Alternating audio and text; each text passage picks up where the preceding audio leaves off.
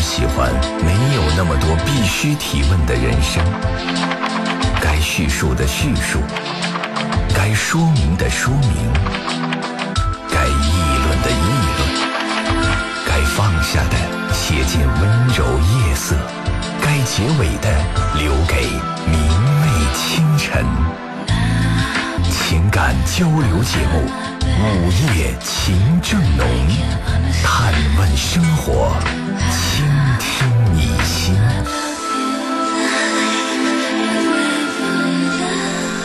嗨，收音机前的各位好朋友，欢迎来到 FM 一零四点三。你正在选择收听的是《午夜情正浓》节目。我坐在这儿还没有正式节目开始呢，就有一些老听众通过各种方式来告诉我说：“哦，你终于回来了。”因为在微博里发了一个这个发了一条哈，就是今天的节目主题微博，说我们终于不用听录音了。嗯，我也觉得电台的工作有些时候挺残酷的。我们这个工作可以特别直接的概括为一个萝卜一个坑。这两天呢，萝卜都不在家，所以空坑就空出来了。今天这萝卜终于回来了，也终于把这个坑填满了。从今天开始，我们的节目正常跟听众朋友约会，每天深夜二十二点三十分，我们的节目都会如约陪伴您。欢迎听众朋友在这个节目时间段呢来参与我们，您可以拨打我们的热线电话九六一零四三来加入我们的节目。今天我忘了带手机了，来上节目的时候，所以呢，呃，微信平台我看不了，因为现在的微信平台都需要扫一下码，我没有办法扫码，所以今天呢，呃，请听众朋友如果要参与，通过微博平台来参与，呃，您可以关注一零四三午夜情正浓，然后呢，可以在我的直播帖下面跟帖留言。如果你是相对比较私人的问题，也可以通过私信的方式来现场的。互动，嗯、一零四三午夜情正浓新浪微博，或者是 DJ 李爽，我也看得到。好，我们的节目正式开始了，我在这里等待大家，欢迎听众朋友加入，记得拨打我们的热线电话九六一零四三。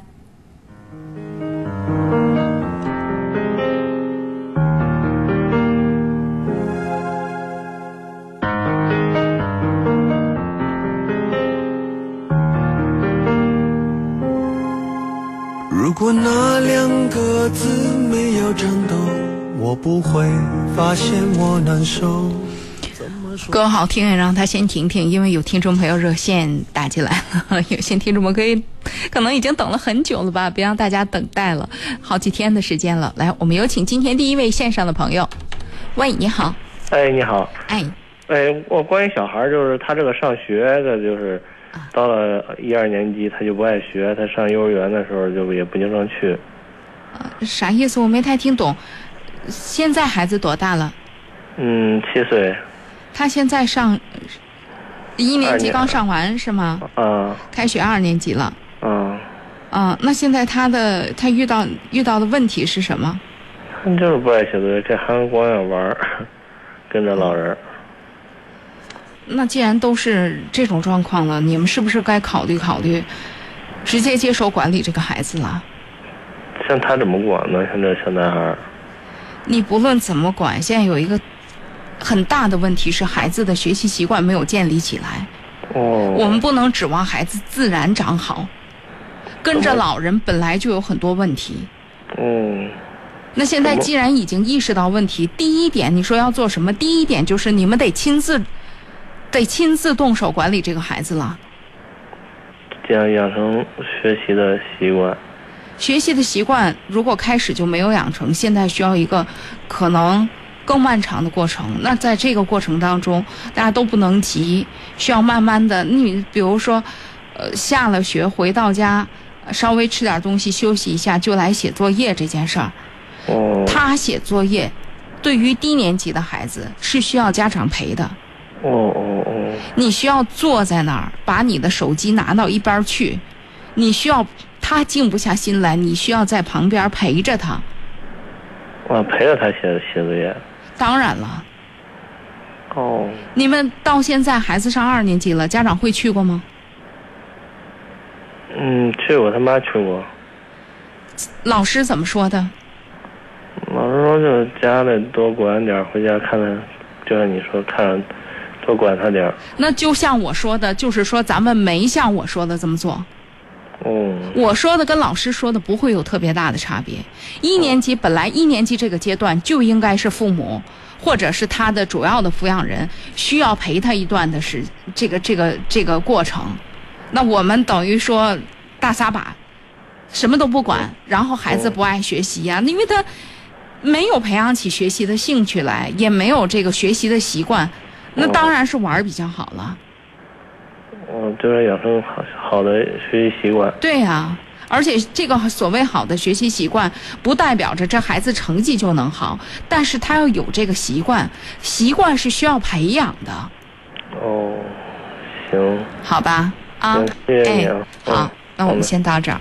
好，午夜情正浓，我是李爽，来，我们有请下一位。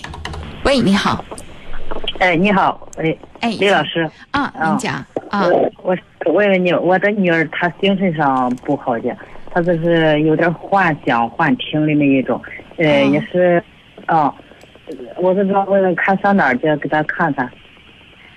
嗯嗯嗯，她具具体是个什么样的状况？她一开始是幻听，啊。后？来上北京给她看起来了，看了也吃，呃，有个大金牙子了，吃了以后呢，呃，轻了，轻了嘛也是也结婚了，也生孩子了。嗯现在又又反正是又上北京给他看起来，看起来呃吃那种药也不怎么见效，后来就又吃的那个什么奥奥丹平，反正也是轻一点，轻一点现在还是不行，不行呀也是老像是别人说他，呃说他这个说他那个也是的，你们在北京什么地方看的？安定医院。那如果都到了北京安定医院，基本上是到了最好的医院了。哦，还是我是觉得啊、把把这个把咱们的这个整个病情的这个状况跟医生不行的话挂挂专家号，嗯啊挂过，是吧也给他要产生都给他检查了一遍。是吧反？正啊，也就是百分之呃有一点，也不是像呃都那么严重。现在他也看孩子，就是说他是轻度的精神分裂，是这意思吗？对对啊，就是轻度的啊精神分裂，那还是这个如果现在。这个药也也也这个有用也起效的话，我是觉得遵医嘱吧，这个事儿啊，还是上啊，对对，要到安定医院已经是，呃，很好的医院。咱们是离北京近是吗？嗯，是的，我们是保定的，啊，呃，保定的六院也可以，啊，保定六保。定的那个六院是省六院，哦，保定的六院是省六院，那也是也是专科，因为相对方便点儿，就是调整起来。我觉得吧，你看，如果我们得的是一种类似这样的病，就是它不是迅速来迅速就能走，立马治好的病，可能它需要我们找到一个比较合适的医生，随时调整着。你要说到北京安定医院呢，就医其实有难度，挂个号啊，来回来去看呢，其实挺复杂的。虽然说没多远儿，也是挺复杂的。你要是在保定，其实你可以去六院看看。